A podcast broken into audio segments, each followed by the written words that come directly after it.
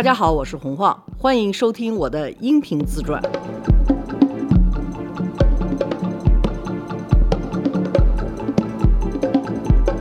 大家好，罗叔好，好你好。我们，又回来了。嗯，我们上次说了，我想聊一下红二代，哎，主要是因为在戛纳干了一仗之后，那次沦陷之后，我就发现为什么大家对红二代有这么矛盾的印象，老觉得这帮人天生贵胄，而且霸气凌人这种样的感觉。其实不然，嗯，我呢不是红二代，我最多最多充其量算一个粉二代。真的，因为什么呢？我外公是一个民主人士，他是个无党派人士。为什么他是无党派人士呢？因为他是老派儿的，他是清朝时候出道的，那还是有皇帝的时候呢。嗯，在有皇帝的时候，结党营私，这就是一个坏事儿。重罪，就所有人都必须是忠于皇帝的，不能够有党派这么一说。所以在中国的语言里头，“党”这个字，比如在成语“结党营私”里头，嗯，它就不是在一个褒义的环境下出生这个词的。所以呢，我外公就特别的介意加入任何党。那个时候，孙中山让他去加入国民党，他也不去。人家老说他是民主党派，这他是一个无党派人士。他自己给自己定的原则就是说，我什么党都不加入。所以呢，他一直是一个无党派人士，但他这个无党派人士呢，当的比较比较圆滑，就是所有的党派的人都是他的朋友，所有的党派里头也都有他的朋友。在中华人民共和国建立以后，他就可以成为政协委员，成为那个中央文史研究馆，他就是文史馆的馆长。嗯，我脑子里头，我外公的职位就是文史馆的馆长，其他的对我来讲是没有印象的。我可能那时候我也太小了，他好像还是一个政协的什么政协常委，常委是很大的官了，是吧？嗯，你看我们家外公还是非常了不起的。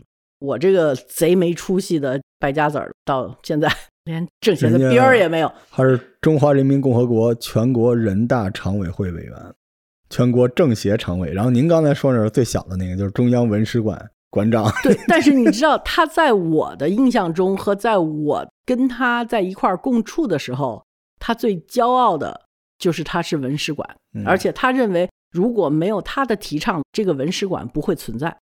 他一直就是会跟别人说我是文史馆馆长，然后我问他是爷爷你是干什么，他就说我是文史馆呀，是研究历史的。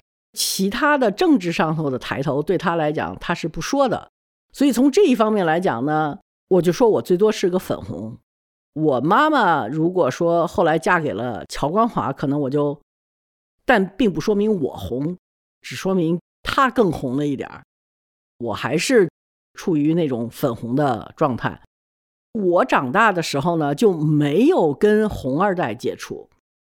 其实最容易接触红二代的是像你长大的过程，因为你是大院儿环境。是，大院儿里头就有好多部队里头红二代啊，还有我猜哈，有这种高级军官的孩子，没有那么大级别。一般说红二代都是首长级别的孩子，首长不是说干革命的二代都叫红二代。哦。好的，那首长级别是什么级别啊？那怎么也得是建国之前干革命的那种级别才可以呢？军职啊，什么从延安过来的。对，哪怕就是你中间儿啊、解放战争的时候，你也得是那种首长级的，我觉得才能叫红二代。怎么得是军长、军团、兵团级的？因为我们就属于军属，啊，好吧，我们不叫二代啊。啊，红二代在我的脑海里头是一帮特别牛的，真是中华人民共和国第一代领导人的孩子，对，他们都会互相认识的。我跟他们不认识。第一呢，我比他们差不多小十岁左右，我是六一年出生的，他们都是五几年出生的，甚至更早。我不是离开了西德金属，自己办了会儿公司，就加入了标准国际嘛。嗯，标准国际的董事长就是陈小鲁，哦，是陈毅的儿子。九十年代末了，我才接触到所谓的红二代是什么样的。我怎么去到标国的呢？我不是跟有色金属的人一直在打交道吗。后来我不做这个西德金属了的时候呢，他们就说：“哎，你自己干嘛呢？”我说：“做咨询公司。”他做怎么样？我说：“就这么着吧，反正也有点课。”他说：“你干嘛不跟那个标国他们一块合伙啊？有色金属的一个人。”我说：“我不知道那谁啊。”他说：“啊，他们就是小鲁啊，他们一帮子从小一块玩的红二代，他们做的一个咨询公司。”我完全出于好奇，我说好呀，然后他们就给我介绍了一个，他们当时也是合伙人之一，叫何迪，何迪的夫人和我认识的这个有色金属的人是朋友，还是他的妹妹？跟他说，反正就一个搭了好几层的关系。他们就问我感不感兴趣，我说我特别感兴趣。然后他们就让罗源儿，就是罗瑞卿的小儿子来找我。有点是面试的感觉哈，反正我就跟罗源聊得挺好的。罗源跟我聊完了之后，他说：“我觉得你再跟我姐姐聊聊吧，就是点点。”然后我就跟点点又聊了，也聊得挺好的。等于标国两拨人就筛了我了，觉得 OK，我就把我原来的业务全都叠到标国的那个业务里头去了。然后我就认识了陈小鲁。认识了罗点点，还有罗源儿，还有何迪。我觉得点点和罗源儿还有小鲁是红二代。何迪他爸爸当时是农业部的部长，他不是那种老革命的啊，官二代吧，高干就算算高干家庭子弟啊，就算官二代那样的。他们那个时候在中山公园的小院里头有一个办公室。就一人一个小院里头的一小屋子做办公室，然后也给了我一个办公室啊，还有一个柯林儿，好像家里头是外交部的还是哪儿的，他也是国外留学回来的。他们就说：“那你就入伙吧，跟我们就一块儿，就没有任何的架子，也没有任何的怎么怎么着。”然后他们都管小鲁叫大哥。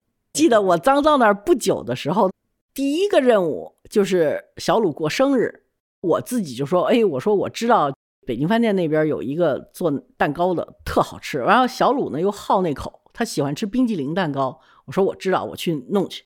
我去了之后，他们说这上头要写字儿吗？我说写祝大哥生日快乐。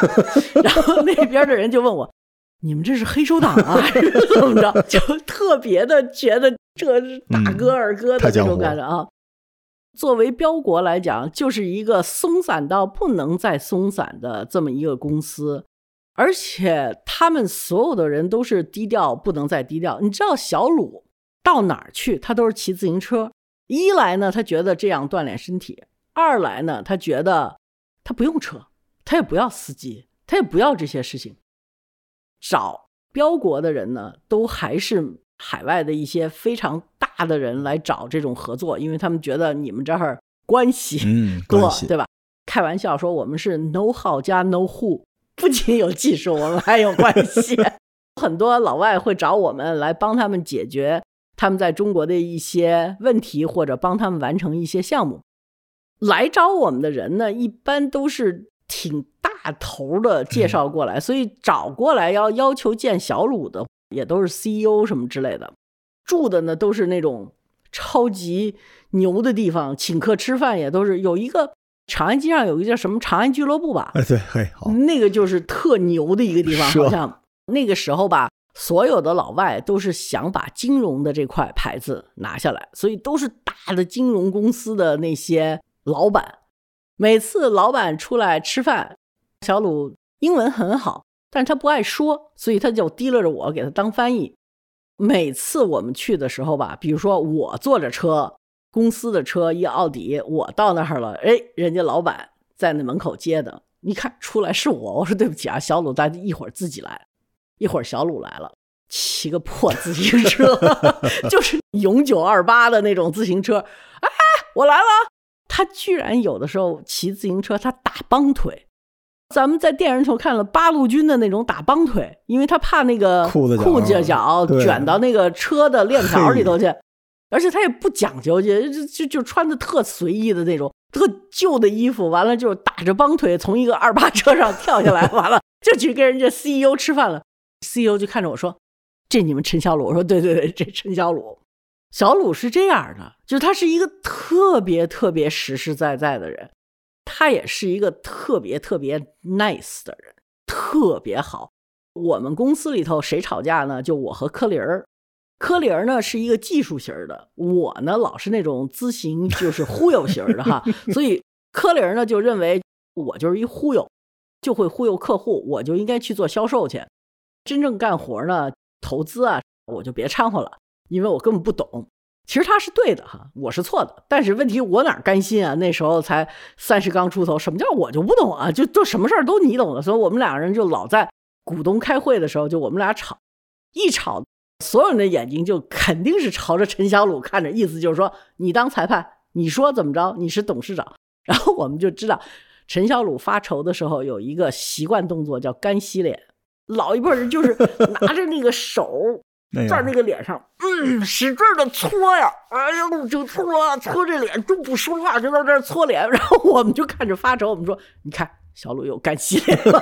”他就不愿意去说谁对谁错，然后他就会非常和稀泥的说几句。那个时候我带过去一个客户，是一个德国公司做活塞的，就是汽车发动机里头的活塞。他们在中国做一个合资企业，需要我们帮他提供商业咨询。然后提供商业咨询的时候呢，他们就特别怕中国有一个反汇的这么一个条款，因为那个时候中国外汇缺，所有的合资企业都有一个反汇的要求。他们就是说，如果我们在中国挣的钱必须要有百分之多少反汇的话，我们做不到，因为我们东西全是在中国卖的。他们就拿这个发愁。但是呢，他们又必须要有一部分外汇呢，去购他们原来的技术啊什么的。他们正在这发愁，就问小鲁能不能够。我们不是商业咨询吗？然后他们又知道陈小鲁的背景，又知道小鲁的爸爸是陈毅。去外滩溜达一圈，看见陈毅的雕塑在那儿，就一定要让我和小鲁做一个电话会议，问一下小鲁能不能够去上海的外资委疏通一下这件事情。我那个时候在德国。就给家里头打一个电话，我说小鲁，你得帮我听听他们问题，看看你能不能去上海。小鲁就在那儿听，听完了之后，他说：“哎，红花，你这不行啊！你怎么跑德国去，回来给我打一电话，让我去违反中国法律啊？”我说：“小鲁，你这严重了吧？”我说：“不是啊，就是这个反外汇的这个事情，他们做不到啊，那做不到也不行啊。”我们是做咨询的，我们是在法律结构之内做事儿的，不是在法律结构之外做事儿的。你得好好想一想，我们能改什么？但是中华人民共和国的法律我是改不了的。就把我和老外在那儿教训了一遍。我当时我心想，这个红二蛋当咨询人员不太靠谱啊，他好像不想帮我办事儿，他只是想教训教训我。基本上是他把外国人教训了一遍，外国人说。他说什么了？我只能说啊，他会去试一试，但是我们没有把握，怎么怎么着，就反正跟人家找各种各样的哈。在我印象中，至少我认识的红二代，他们的立场绝对维护国家利益，这一点是非常非常强的。那个时候跟老外在一起，我挺怵跟他们 当那个合作伙伴的。我们吧也知道有些事情我们是不能改变的，有国家利益在那儿。但是我们会很软的跟外国人解释，你知道吗？但是他们就不会的，他们就很冲的说：“你这不合理，你凭什么让我改这个？”小鲁在说：“我去德国做买卖，我能要你改德国法律吗？”真的，这个太异想天开了。他就会这样说。外方如果没有懂中文的人在，你作为咨询公司还 OK，我至少在翻译里头，我就可以把它软化了。如果外方有懂中文的人看，人家就觉得。我要这顾问干什么？是给我上课来的吧？从我了解来讲，红二代怎么怎么样，我没看见，我真的没看见，只是觉得他们是很有原则的，这是一个。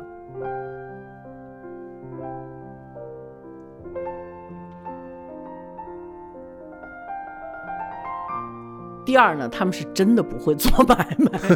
你知道，红二代那帮人都是五十年代出生的，所以他们没有外国教育。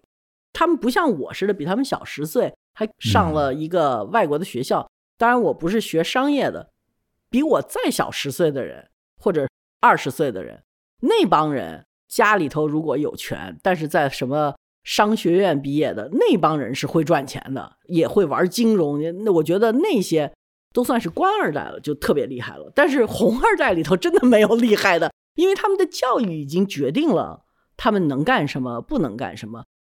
我妈妈跟张玉凤就挺熟的，他们有一次一块儿参加一个什么活动，碰见李敏了。这活动完了之后，李敏就说到我们家去吧。我妈妈回来就感叹说：“哎呀，这也是毛主席的女儿。”他们家住在一个特别普通的公寓楼里头。他们在那儿聊天，聊了一阵子，大家就说有点饿了。然后李敏说：“那就在我们家吃饭吧。”然后就拿出来一把一把挂面，真的是煮一煮，撒点酱油，这顿饭就过去了。我真的不觉得在红二代里头谁奢侈，我也不知道，至少我没见过。就是我听我妈妈说的，还有他们这些第一代中国共产党出来的。子女，他们会在一块聚，但是真的没有那种花天酒地的这种，我反正没见过，所以我也不知道社会上对这种样的东西哪来的。只要一说到红二代，就好像是怎么怎么特权阶层的强男霸女的，对，就是好像对老百姓有多么多大的鄙视链似的。其实红二代真的是没有鄙视链的，像小鲁啊、罗源和点点他们。我认识的在道德水准上我最尊重的人，也就是这几个人，没挑的。点点原来是个医生，他不当医生了，从体制内出来了，就在标国。然后他在标国呢，一直帮着标国写点东西啊。就我们会有咨询的事情，这就说到我说他们没一个会做买卖的哈。美国有一个大公司叫 Seagram，是一个超级大的集团公司。他们收购了橙汁儿的那个公司，叫 Tropicana。嗯，橙汁儿的公司呢，在中国，因为中国人都爱喝橙汁儿，他们去四川那儿呢，做了一个橙子的果园儿，准备在四川把橙汁的那个浓缩呢运到全国各地它的那个包装厂，然后再去做成橙汁儿，发送给中国各地。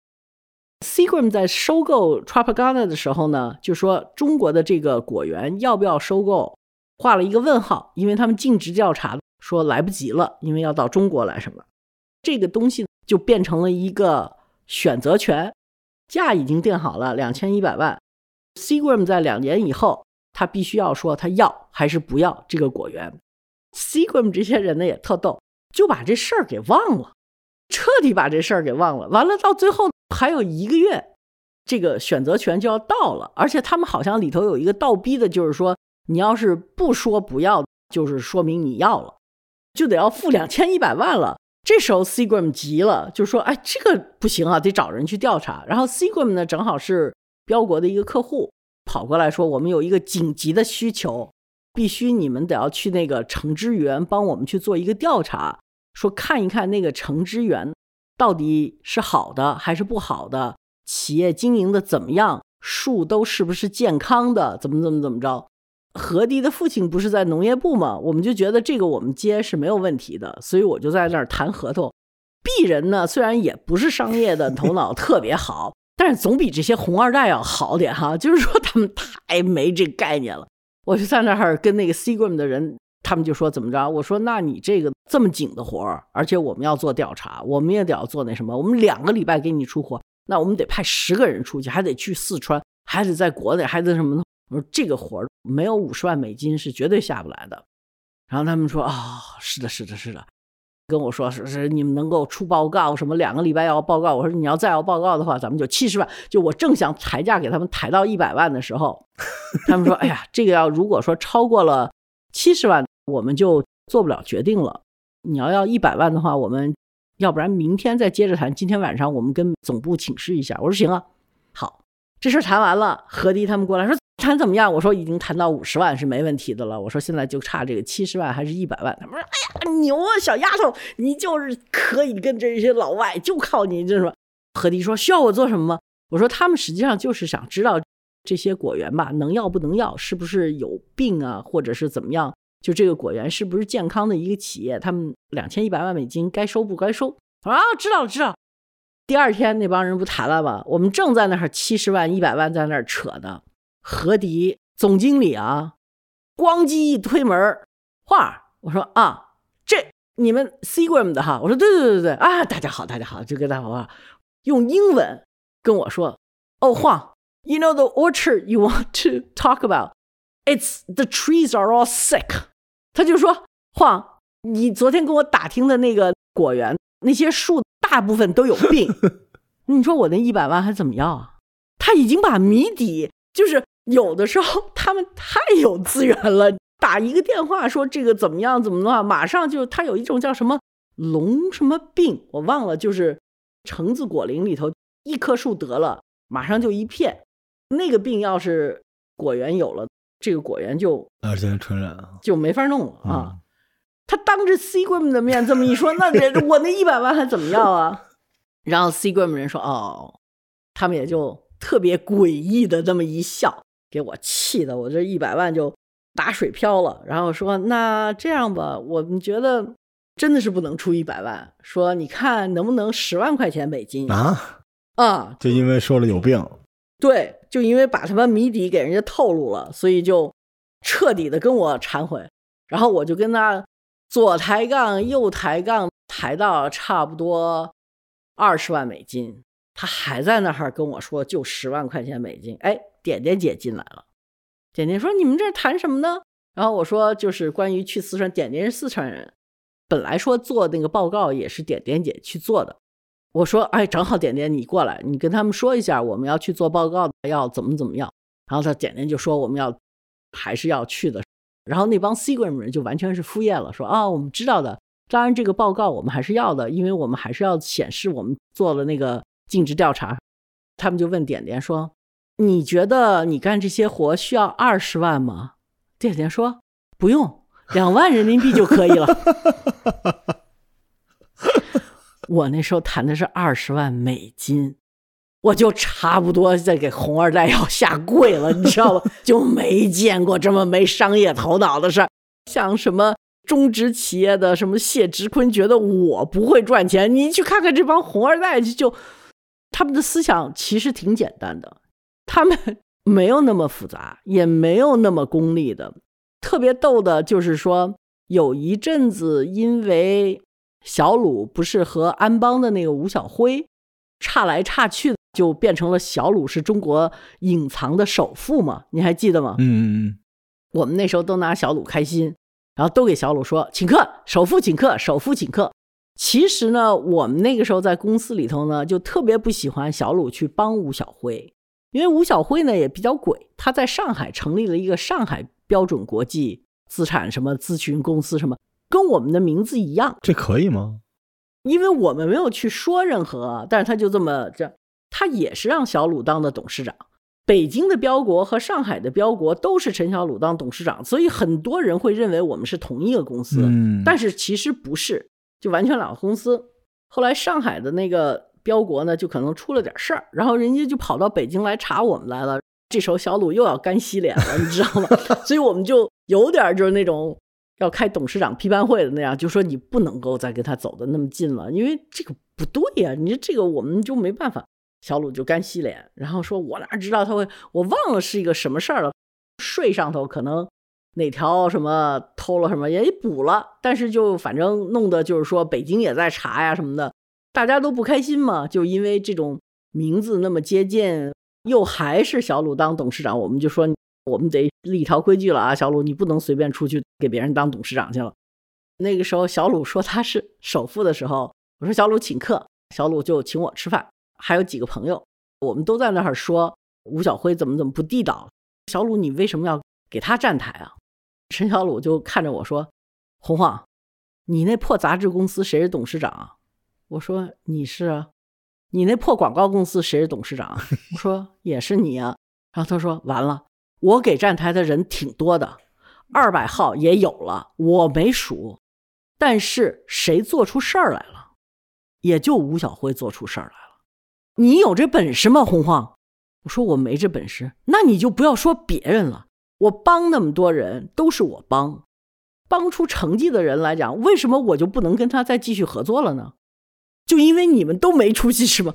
但是我觉得小鲁说的特别有道理，不管后头是怎么回事儿我觉得的的确确他帮了太多人了，而真正到最后会赚钱的人，当然也是到最后给他惹了最大麻烦的人，但是他真的没在里头赚到任何钱。你要去求，他就答应。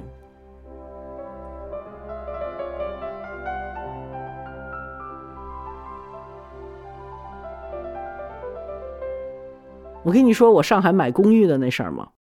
我一个朋友叫思田，他特别喜欢看老公寓。那个时候我要在上海待一个周末没事儿，我就找他玩儿。他说：“你跟我一块儿看老公寓吧。”我说：“行啊。”然后我就跟他看老公寓，看到高安路上有一个老公寓，那个老房子叫阿麦伦，楼上呢就有一个老爷子。那个公寓就是那种四十年代初完工的。完全是那种欧洲那个时候的建筑，很漂亮。然后进去我就爱上了。但那个老先生呢，有一个特别严格的事情。老先生说：“我爸爸是第一代跟着新四军到上海的，这个房子呢是政府分给我爸爸的。那么我爸爸去世之后呢，我就住在里头。他说我就一个原则，我这个房子绝对不卖给外国人。他说你呢？我一想我说哟，我说是美国人。然后他说的那就算了吧。”我说不不不，等一下，您父亲如果说是新四军，那一定是程毅元帅的部下，对吧？他说那当然了。我说那你看，咱们是有缘分的。我呢是陈小鲁的部下。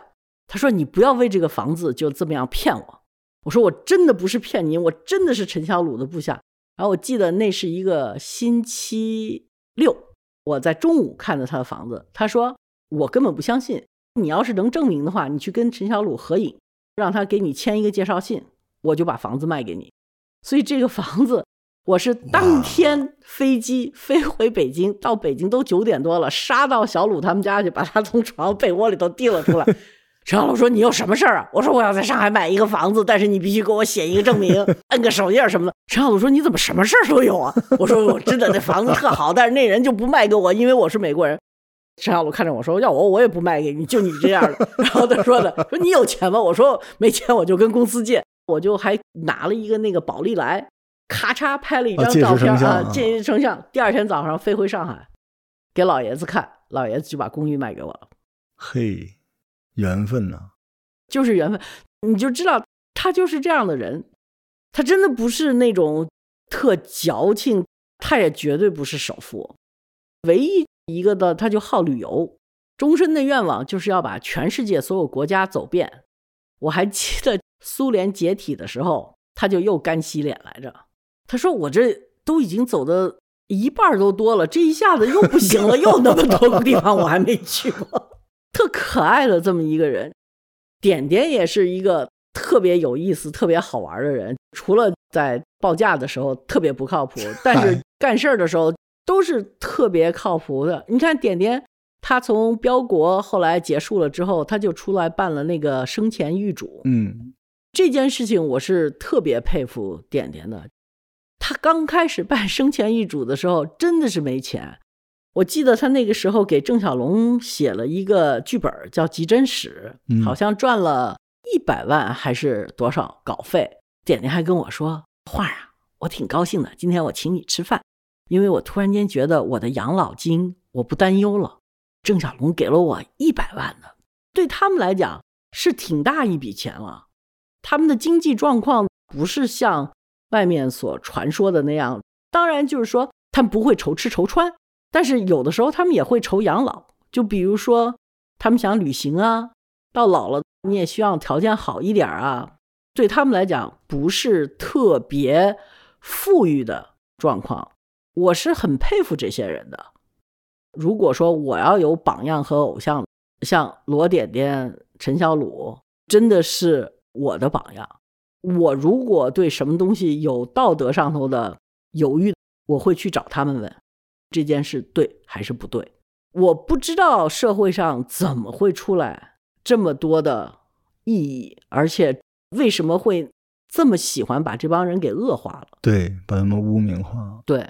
想象中的抢男霸女的这些事儿，又遗传到现在，就觉得这些人占据了很多资源，他一定会怎么样怎么样，很多想象力，而且坏事传千里嘛，大家都会把负能量把这种东西装进去。对，真的，我接触到的这些人，从他们的家里头的教育都没有这种样的迹象。而且他们从小家里头也都管得很严的，肯定的呀，那是老革命的孩子呀。嗯，不许大声说话，对警卫啊、什么厨师啊，这他们虽然家里头都有，但是都是一层一层教育下去，不能怎么怎么样的。而且，因为我跟他们在一起的时候，比如说有一次我在他们家就进来一个老太太，点点的妈妈还出来接待她呀，跟她一块唠家常啊，什么点点他们都管她叫阿姨。我说这谁啊？他说这是我们小的时候在我们家做过的保姆，几十年以后。到北京来还是要去看他们的，嗯，这才是真正的革命二代。对我心目中革命的这些二代，或者是我见到过的，就是这样的。我觉得这个污名化真的冤枉。嗯，希望大家不要有那种刻板印象，而且刻板印象为什么都是坏印象呢？就不能有点刻板的好印象吗？那是第一代的革命家的后人，他们思想里头这种共产主义的。对啊，思想还有第一代的共产党为什么要闹革命的思想，还是挺根深蒂固的。对，就千万别把现在很多那种富二代的一些你想象的东西和之前的那一代特别革命那代人那个划等号。至于他们里头有没有歪瓜烂枣，我也不知道。我只能说我认识的人，但是我认识的人里头，就每次人家说红二代怎么怎么着，我就一机灵，我就觉得不会吧？怎么会都是这样？但是因为我也不认识别人，我就认识这么两个。这两个都是我非常非常尊重的人，嗯，也不能说我要给红二代证明啊或者什么，但是我至少要说不能这么样的固化印象去理解第一代领导人的后裔，他们很多人现在并不过得很富裕，而且并没有利用自己的家庭的影响力去大把大把捞钱，这真的是在小鲁和罗点点身上是不存在的。嗯，晃姐的节目。不教人怎么生活，就是用他的观点看到真实发生的事情。对你说，这么一帮不会挣钱的人，在我这儿我都 看不起他们的赚钱能力，真的是不可能的。而且我觉得，是不是中国有贪污分子、有贪官什么的，肯定有。而且呢，反贪也是对的，但是不能这么样一刀切。我们看历史，就是要从。大面上去看，但是也必须从一个点上去看，这样才能够比较全面的去了解一个事物、一群人、一些事情，而不是大刀阔斧的一刀下来就把所有的红二代全都说成是那种特别跋扈、特别贪的那种感觉。拍《无穷动》的导演宁莹对红二代有那种固化的印象。有一天我们在那说什么，我和点点说我们俩人想一块儿去买鞋，宁宁就特奇怪的看着我们俩说：“你们红二代还会买鞋？” 当时我们俩就说：“红二代就得光脚吗？”然后宁宁就说：“说我认为那红二代哪用买东西啊？到店里头啪一脚把门穿开来说我要几号几号的这双这双给我拿十双都给我拿走。”然后我们说。你是真把红二代想成都是强盗了，是不是？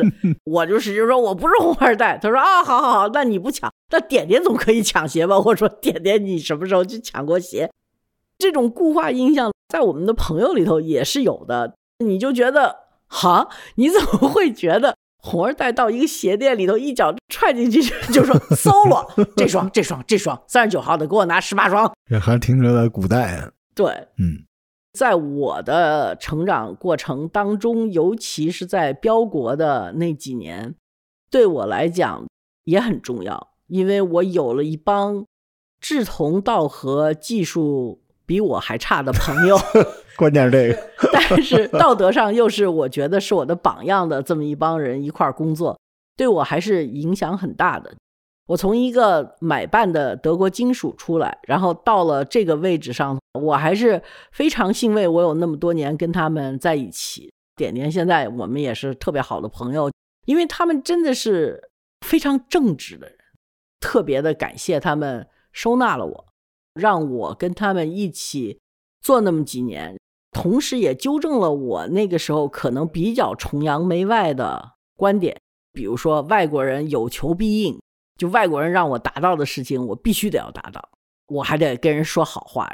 我以完成外国人给我的任务作为咨询者来讲为荣。他们就完全纠正了我他到中国来做买卖，那当然得要遵守中国法律了，不行就是不行。